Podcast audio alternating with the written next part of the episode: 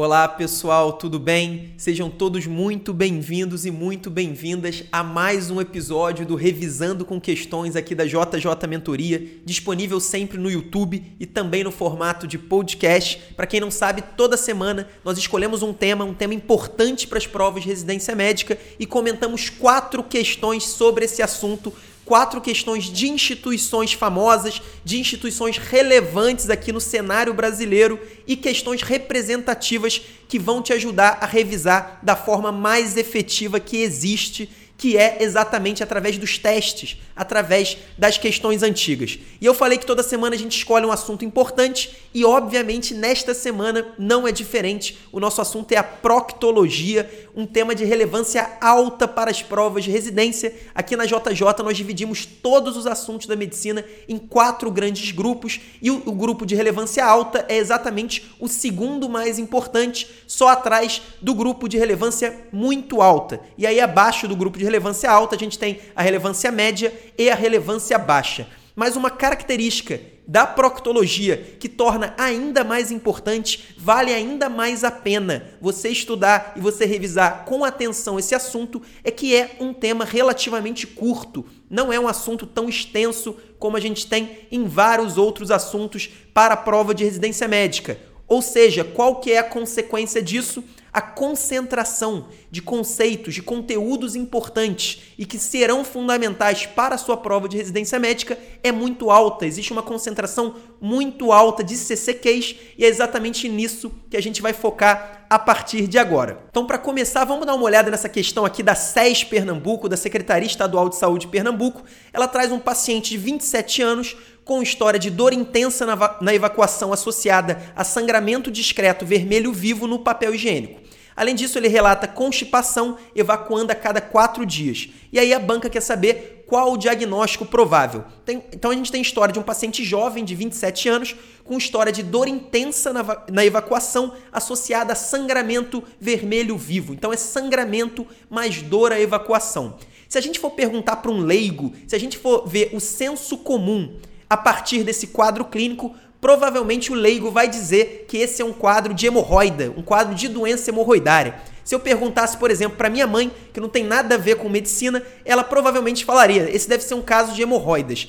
Tudo bem o leigo falar isso, a minha mãe pode falar isso, qualquer pessoa que não seja um médico ou um estudante de medicina pode até falar isso, mas é nossa obrigação saber que na grande maioria das vezes a doença hemorroidária não causa dor. Então, esse é o primeiro CCQ que eu queria chamar muito a sua atenção, porque esse tipo de questão é muito comum nas provas de residência. As bancas sabem que o senso comum acha, né? É, existe esse senso comum de que a doença hemorroidária causa sangramento e dor, e muitos médicos, infelizmente, acabam caindo nessa pegadinha, caindo nesse erro, sendo levados pelo senso comum. Então, o primeiro ponto é você anotar isso. A doença hemorroidária causando dor é uma exceção. Normalmente, em prova de residência médica, é no enunciado quando for uma doença hemorroidária, a gente vai ter a descrição de um desconforto local. Só vai haver realmente dor se houver uma trombose hemorroidária, o que é bem mais incomum. Então, sempre que a gente tiver essa descrição de dor intensa na evacuação, associada a sangramento, o principal diagnóstico, a principal hipótese diagnóstica é a fissura anal, exatamente como está ali na letra E, na, na, letra D, desculpa, fissura anal. A gente tem as cinco opções: pólipo retal, a letra B, hemorroidas grau 2, a letra C, doença diverticular, a letra D, fissura anal, que sem dúvida nenhuma é o gabarito e a letra E, a fístula anorretal. Então, o principal recado dessa questão é uma questão fácil. Essa, esse, esse é aquele tipo de questão que a gente não pode ter dúvida, porque os concorrentes bem preparados não terão dúvida nessa questão. Existem várias, vários exemplos de questões de prova de residência médica que, mesmo nós sabemos o, sabendo o conteúdo, entendendo, compreendendo o assunto, a gente vai chegar lá na hora de marcar e vão ter duas opções que a gente vai ficar na dúvida. Não não é o caso dessa questão da Secretaria Estadual de Saúde de Pernambuco, que inclusive é uma prova difícil, só que esse é um exemplo de questão fácil, questão que a gente tem obrigação de saber. Memorizou o CCQ? Doença hemorroidária não tem dor, só em algumas exceções, e dor anal associada a sangramento vermelho vivo discreto, a principal hipótese diagnóstica sempre será a fissura anal. Então, esse é um CCQ importantíssimo. A maioria das questões de proctologia vai cobrar exatamente nesse nível de profundidade. Você não precisará ser um especialista, você não vai ter que entender tudo sobre o assunto. Você simplesmente vai ter que fazer o diagnóstico diferencial das principais condições, especialmente esse diagnóstico diferencial entre a fissura anal, a doença hemorroidária e também o abscesso anorretal, que a gente vai ver daqui a pouco. Então, você já gravou dor intensa, evacuação associada a sangramento, é fissura anal, até que se prove o contrário, só se houver algum dado bem específico que torne outra alternativa mais provável. Então, esse é o protótipo da questão fácil sobre doença hemorroidária, é só você não cair na pegadinha do leigo. O leigo pode saber, pode achar que isso é doença hemorroidária. Você não pode, você tem que acertar essa questão. Agora, passando, vamos para uma questão da UFRJ. Nesse caso, a banca já diz que o paciente tem a doença hemorroidária e ele tem uma doença hemorroidária que se caracteriza por sangramento, desconforto local. Lembra que eu falei na última questão? Essa descrição de desconforto local é bem comum e a doença hemorroidária tem um prolapso redutível às manobras digitais.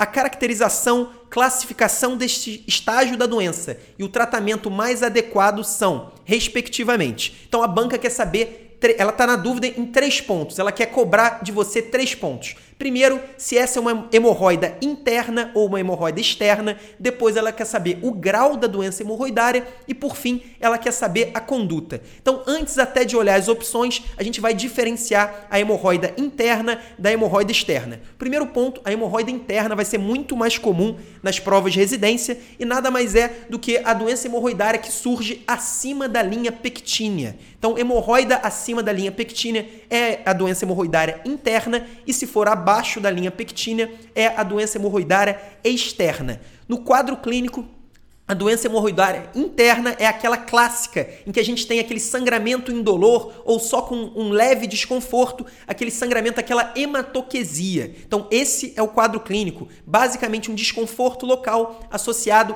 à hematoquesia é o quadro clínico da doença hemorroidária interna.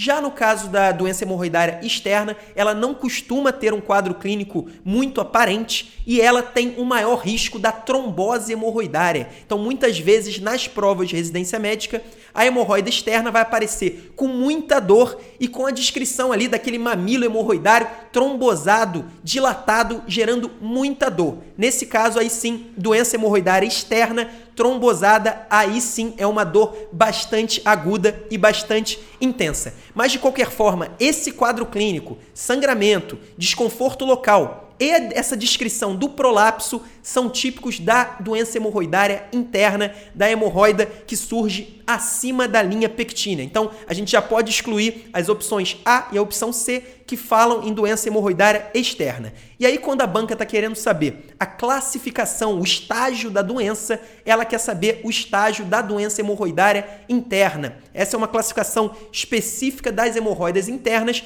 que vai, que vai de grau 1 a grau 4. O grau 1 é quando não existe prolapso. Então, nesse caso, vocês viram que a banca falou num prolapso redutível às manobras digitais. Então, o grau 1 não é, porque no grau 1 nem prolapso existe. Já no grau 2 existe o prolapso, só que esse prolapso se reduz espontaneamente. Então é um prolapso que acontece e depois volta sem ser necessário manobras digitais como a gente tem aqui nessa questão da UFRJ. Então a gente já sabe que também não é o grau 2. O grau 3, sim, é exatamente esse quadro, é um prolapso redutível, facilmente redutível às manobras digitais. Então, esse é um caso de doença hemorroidária interna, grau 3. E, obviamente, o grau 4 seria aquele prolapso irredutível. Então, no grau 4, inclusive, a gente tem indicação de procedimento cirúrgico. Nesse caso do grau 3, a gente vai falar agora sobre conduta, mas a gente pode pensar se tem ou não necessidade de cirurgia. Então, gravou essa classificação, é importantíssima Muitas vezes ela, ela vai ser cobrada de forma direta, a banca vai fazer simplesmente uma pergunta, vai descrever o quadro clínico e vai perguntar perguntar para você qual é o estágio da doença. Se você não tiver memorizado a classificação, já era. Você vai errar uma questão que a maioria dos candidatos vai acertar, porque esse também é um tipo de questão que já está ficando batido. As bancas de residência médica têm usado bastante e é aquela coisa que diferencia os candidatos minimamente competitivos daqueles candidatos que, infelizmente, têm grande chance de ficarem pelo caminho de não conseguirem sua vaga. Então, grau 1 não tem prolapso, grau 2 tem prolapso, mas ele se reduz espontaneamente, grau 3 tem prolapso e ele vai ele será reduzido somente com manobras digitais e o grau 4 é um prolapso irredutível. Então, a gente já sabe que é uma doença hemorroidária interna, grau 3. Só com essas informações a gente já chega ao gabarito da letra B. Vamos ler rapidinho as opções. A letra A fala em externa, grau 1, e o tratamento seria ligadura elástica. A letra B fala em hemorroida interna, grau 3, o tratamento seria cirurgia, esse é o gabarito correto da questão. A letra C fala em externa, grau 2, e o tratamento também cirúrgico. E a letra D fala em hemorroida interna, grau 4, e o tratamento seria a ligadura elástica. Então, agora, já que a gente está falando de tratamento, apesar da gente já ter chegado à resposta, possivelmente em outras questões a gente vai precisar indicar a melhor conduta para a doença hemorroidária, para as hemorroidas internas. Então, memorizem isso.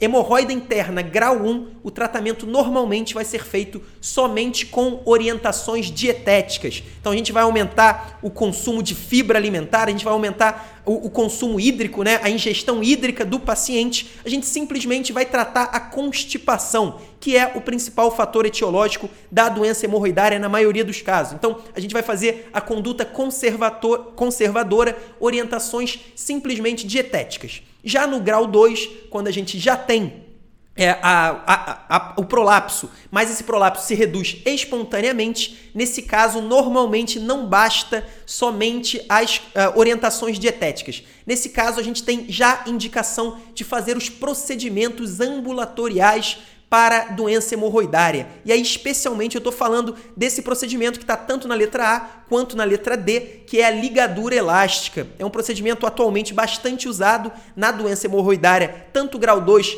quanto grau 3, e a gente pode usar e deve. Existem outros procedimentos é, ambulatoriais parecidos que têm mais ou menos a mesma indicação, mas o principal atualmente é a ligadura elástica, que vai ser o procedimento usado na hemorroida interna grau 2. Já a hemorroida grau 4, vamos pular por enquanto a grau 3. Na grau 4, a gente tem indicação de procedimento cirúrgico. E aí existem algumas técnicas, eu não vou abordar, não vou entrar nessa profundidade agora, mas hemorroida interna grau 4 com prolapso irredutível, a gente vai ter indicação de correção cirúrgica da doença hemorroidária. E aí a grande dúvida está exatamente nesse caso aqui que a gente está desse paciente, que é uma doença hemorroidária interna, grau 3, que tem um prolapso que é redutível somente com manobras digitais. Nesse caso, a gente pode usar tanto a ligadura elástica, né, os procedimentos ambulatoriais, quanto o procedimento cirúrgico. No caso, a banca colocou como gabarito a cirurgia. A letra B é a doença hemorroidária interna, grau 3, cirurgia, mas isso vai depender do grau de prolapso, do tamanho desse prolapso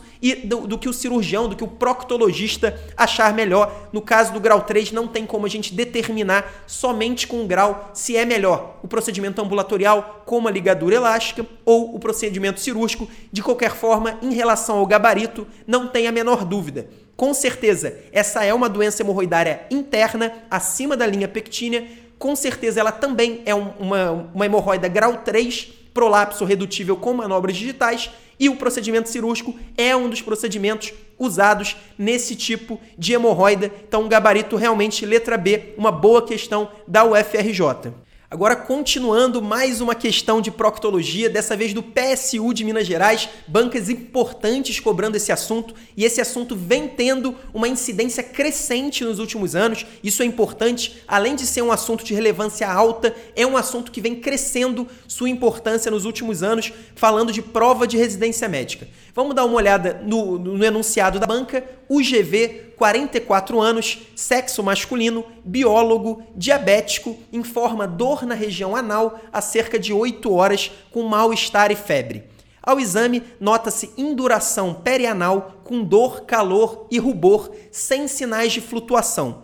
Toque doloroso sem massas. a conduta mais segura neste caso deve ser. Então, primeiro ponto, vamos dar uma olhada no quadro clínico para ver se a gente já consegue identificar o diagnóstico. Primeiro ponto, a gente tem dor na região anal há cerca de 8 horas. Vocês viram falando que dor na região anal afasta a hipótese diagnóstico de doença hemorroidária. A gente sabe que até pode ter dor, normalmente existe um desconforto, pode ter uma dor intensa se houver a trombose hemorroidária, mas falando em prova de residência médica, se o primeiro sintoma que for descrito for exatamente a dor na região anal, você pode ter certeza que não vai ser hemorroida, não é doença hemorroidária, é pegadinha. Nesse caso, existem dois grandes diagnósticos. São os dois grandes diagnósticos diferenciais de dor na região anal em prova de residência médica. O primeiro foi o que a gente viu lá na primeira questão, que é quando tiver um sangramento intenso, a evacuação associado a sangramento, nesse caso a principal hipótese, sem dúvida nenhuma, vai ser a fissura anal, e o segundo é exatamente esse aqui. A banca está falando em dor na região anal há cerca de 8 horas, então não existe essa relação é, íntima com a evacuação como a gente tem na fissura anal. Além disso, a banca fala em mal-estar e febre, então a gente tem sinais sistêmicos, parece até uma infecção, não é? Então, se a gente continuar, a gente vê que no exame a gente nota induração perianal com dor, calor e rubor, sem sinais de flutuação. Então, nós temos uma induração com sinais flogísticos na região perianal. Então anota isso, sempre que você tiver a descrição de dor associada ou não à febre e esses sinais flogísticos na região perianal, muito provavelmente o diagnóstico vai ser de um abscesso anorretal, que é exatamente o segundo diagnóstico diferencial da dor, da dor perianal. Eu falei que existem dois, duas grandes condições, são exatamente a fissura anal, e aí no caso da fissura, a gente vai ter uma dor intensa no momento da evacuação associada a sangramento e o abscesso anorretal, que a gente vai ter uma dor, é uma dor contínua, claro que a dor também pode piorar no momento da evacuação, mas é uma dor contínua com sinais flogísticos locais. Então vai ter sinais de induração, dor, calor, rubor na região ano-retal. E aí, nesse caso, a gente ainda teve os sinais sistêmicos, o mal-estar e a febre, praticamente fechando o nosso diagnóstico de abscesso ano-retal. Então, o primeiro conceito que você precisa memorizar dessa questão é exatamente esse, o diagnóstico do abscesso ano-retal. E o segundo é exatamente o que a banca pediu. A banca quer saber qual é a conduta mais segura nesse caso. Então anota isso para você nunca mais esquecer. No caso do abscesso ano-retal, ao contrário de, de alguns outros abscessos que a gente pode tratar clinicamente, por exemplo, abscesso pulmonar, por exemplo, abscesso hepático amebiano, são dois tipos de abscessos que nós podemos tratar clinicamente. No caso do abscesso ano-retal, a conduta é drenagem de abscesso sempre. Então anota isso, você vai acertar questões só por causa desse conceito. Se você lembrar que a conduta no abscesso ano-retal é a drenagem. Então, se a gente for ler essas quatro opções, antes de ler, nós já temos que procurar aquela opção que envolve drenagem. Vamos dar uma olhada então para a gente achar a resposta certa. A letra A fala em administração de antibiótico na tentativa de, de regressão do processo. E é importante, os antibióticos até podem ser usados, especialmente quando tem sinais sistêmicos, nesse caso. Mas esse não é o tratamento principal. Não adianta nada a gente indicar antibiótico terapia se nós não drenarmos o abscesso. Então, a conduta primária mais importante, primordial, é a drenagem. Agora a letra B fala em colocação de calor local ou banho de assento até que ocorra flutuação. Também não está certo, está errado. A gente tem que ter na opção certa a descrição da drenagem do abscesso. Já a letra C fala em punção para identificação da loja, seguida de drenagem. Essa sim a melhor opção, sem dúvida nenhuma. Vamos até ler a letra D antes de comentar a letra C. A letra, a letra D fala em solicitar hemograma com leucograma, glicemia e ultrassonografia da região e reavaliação em 12 horas. Mais uma questão, mais uma opção completamente equivocada. A gente não tem essa indicação. A indicação é de drenagem. Às vezes até pode ser necessário uma drenagem guiada por ultrassonografia, se for um abscesso muito interno, um abscesso que a gente não consiga localizar a loja através da punção, como está na letra C, mas a opção certa tem que ter a descrição de drenagem. Se não tiver, pode ter certeza que não é o gabarito da questão. O gabarito da questão é a letra C. A gente viu no enunciado que não há sinais de flutuação do abscesso, então não é tão fácil assim a drenagem. Por isso a letra C corretamente colocou ali uma punção para a identificação da loja do abscesso e aí após essa identificação a gente faz a drenagem, que é a conduta essencial no abscesso anorretal. Então, essa questão são dois CCQs importantíssimos. O diagnóstico, você precisa saber identificar um abscesso anorretal no enunciado de prova e, claro, também na sua prática como médico. E, obviamente, você precisa saber a conduta. E a conduta no abscesso anorretal não tem conversa, é drenagem. E aí, para finalizar, uma questão lá do Amazonas, do, do concurso do Serman, uma questão muito boa. Vamos dar uma olhada no enunciado. É um paciente do sexo masculino 34 anos, com história de constipação crônica, e ele vem ao consultório de cirurgia queixando dor anal intensa à evacuação há cerca de duas semanas. Dor anal intensa à evacuação, a gente já liga o alerta para a possibilidade alta de ser uma fissura anal. Mas vamos dar uma lida no enunciado para a gente identificar melhor o quadro. Refere ainda raios de sangue no papel higiênico. Praticamente a gente já fechou o diagnóstico de fissura anal demonstra receio para evacuar devido ao quadro de dor, é, retendo voluntariamente as fezes. Ao exame físico, observamos úlcera longitudinal em canal anal às 6 horas, friável, superficial e sangrante. Não foram observadas outras lesões a ectospora é a ectoscopia. Sobre o caso acima, assinale a alternativa correta. Então, esse é o quadro de fissura anal. Essa úlcera longitudinal é exatamente a fissura e essa localização às 6 horas é simplesmente um modo da gente identificar o local ali como se fosse um relógio, a região perianal. Às 6 horas é exatamente o ponteiro do relógio apontando para 6 horas. Então, é uma padronização da localização de lesões perianais. Então a gente tem um quadro de fissura anal há cerca de duas semanas e aí a banca quer saber a alternativa correta. Esse é um assunto um pouco mais profundo, um assunto importantíssimo, que é o tratamento da fissura anal. E para a gente chegar ao tratamento da fissura anal, a gente precisa dividir o quadro de fissura em uma fissura anal aguda e uma fissura anal crônica. A fissura anal aguda é aquela que ocorre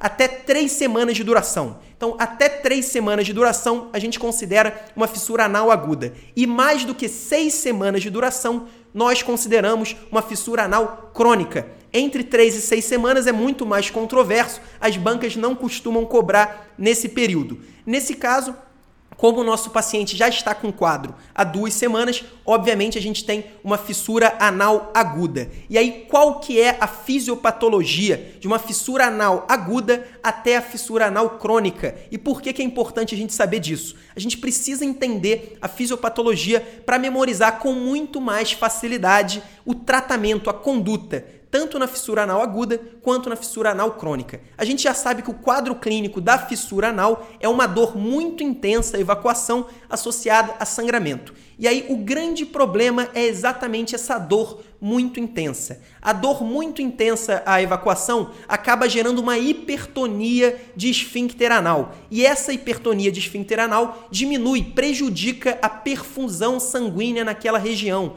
E sem perfusão sanguínea existe um processo de cicatrização muito prejudicado. Então a fissura anal, quando nós temos um excesso de dor, acaba não cicatrizando e acaba se cronificando, se tornando uma fissura anal crônica. Então o que leva uma fissura anal de, de, aguda a se tornar uma fissura anal crônica que não cicatriza é exatamente o excesso de dor associada à hipertonia do esfíncter anal e uma prejudicação, um prejuízo ao processo de cicatrização. Então, essa é a fisiopatologia. A dor intensa gera uma, uma hipertonia de esfíncter, a hipertonia de esfíncter prejudica a perfusão sanguínea e a perfusão sanguínea leva a um processo de não cicatrização, um processo realmente de um prejuízo grande à, à, à cicatrização e o, ao surgimento da fissura anal crônica. Como nós podemos quebrar esse processo?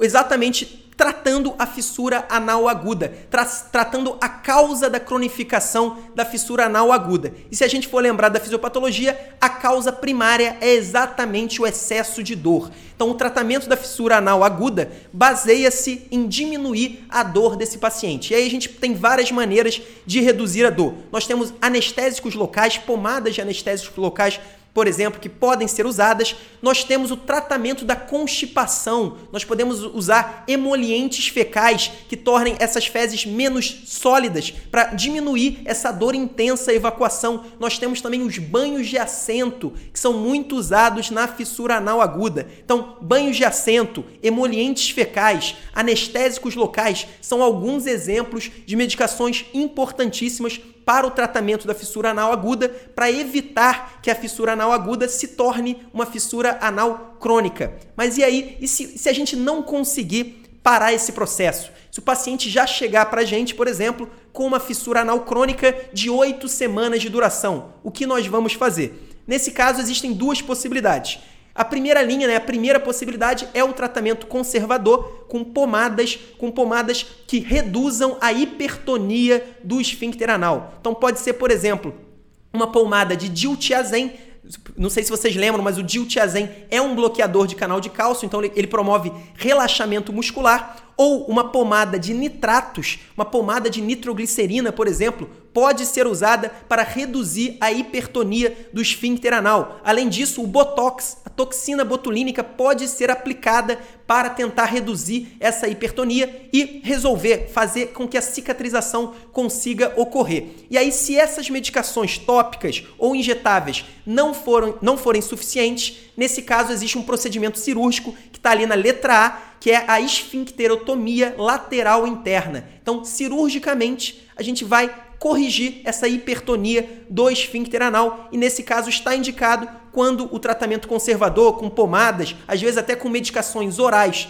para o tratamento da hipertonia não surtem efeito, aí sim a gente vai fazer a esfincterotomia. Então, resumindo o tratamento da fissura anal, no caso da fissura anal aguda, o nosso grande ponto é evitar o excesso de dor, porque o excesso de dor pode levar à hipertonia. Então a gente vai usar banhos de assento, a gente vai usar emolientes fecais, a gente pode usar anestésicos tópicos locais também, vários procedimentos, vários mecanismos para tentar reduzir a dor. Se isso não for suficiente e a fissura se tornar crônica, nesse caso o grande ponto vai ser tentar reduzir a hipertonia do esfíncter anal. Nesse caso a gente tem pomada de, de diltiazem, pomada de nitratos, a gente tem a toxina botulínica e alguns outros mecanismos. Se não der certo o tratamento com medicamentos, a gente vai partir para a cirurgia, para a esfincterotomia lateral interna. Então, tendo em vista que o nosso paciente tem uma fissura anal com duas semanas de duração, ou seja, uma fissura anal aguda, vamos dar uma olhada a partir de tudo que a gente falou em qual que é a resposta correta. Vamos dar uma olhada na letra A. Por tratar-se de patologia crônica, a esfincterotomia deverá fazer parte do seu tratamento cirúrgico. A gente já viu que essa não é uma fissura anal crônica, então a gente já exclui a letra A. Vamos partir para a letra B. O tratamento deste paciente pode incluir a dieta rica em fibras, aumento da ingesta hídrica diária, melhor higiene local com abolição do papel higiênico e uso de pomadas tópicas à base de isosorbida. Então a letra B fala em vários procedimentos aí para melhorar a constipação, o que reduzem a dor e fala também na pomada à base de isosorbida, que é um nitrato. A letra B me parece uma ótima opção para o tratamento da fissura anal aguda e aí é até importante a gente enfatizar que o tratamento da fissura anal crônica se baseia na redução da hipertonia do esfíncter anal. Mas nesse caso, mesmo na, na fissura anal aguda, ainda mais com, já com duas semanas de duração, é possível que já, já haja um certo, uma certa hipertonia no esfíncter e a gente já pode e deve usar pomadas para tentar reduzir essa hipertonia. Então a letra B me parece uma ótima opção. Vamos dar uma olhada na letra C. Caso o tratamento clínico seja ineficaz, o tratamento indicado seria cirúrgico pela técnica de Milligan-Morgan. Primeiro, nada a ver, essa técnica cirúrgica é uma técnica de hemorroidectomia, então não tem nada a ver com esse quadro. Esse é um quadro de fissura anal aguda. Podemos passar para a letra D. Por tratar-se de patologia infecciosa, o tratamento deve incluir antibióticos por duas semanas. Essa não é uma patologia infecciosa, não tem nada a ver também. É uma fissura anal aguda e a melhor conduta, a melhor resposta, sem dúvida nenhuma, está na letra B. O tratamento desse paciente pode incluir a dieta rica em fibras, aumento da ingesta hídrica local, então, o aumento da ingesta hídrica diária. A gente está tratando a constipação. A gente sabe que a constipação, a dificuldade para evacuar, aumenta ainda mais a dor na fissura anal aguda e, obviamente, por aumentar a dor, pode levar a um aumento do tônus do esfíncter anal, que é tudo que a gente não quer na fissura anal aguda, além da higiene local, com a abolição do papel higiênico, que também tem um efeito irritativo, aumenta a dor, e o uso de pomadas tópicas à base de isosorbida. Poderíamos ter também emolientes fecais, banhos de assento, são todas ótimas condutas na fissura anal aguda. Lembrando, o nosso grande objetivo é evitar a dor, para com, com isso evitar a hipertonia e facilitar o processo de cicatrização, evitando que essa fissura anal se torne crônica. Bom, pessoal, essas foram as questões de hoje de proctologia. Como eu falei, um assunto de alta relevância e mais importante ainda do que isso, um assunto curto, um assunto com uma grande concentração de tópicos importantes, de conceitos-chave para a questão de CCQs. Espero que a gente tenha te alertado para vários deles e que isso seja importante na hora da sua prova de residência. Um abraço, até a próxima semana.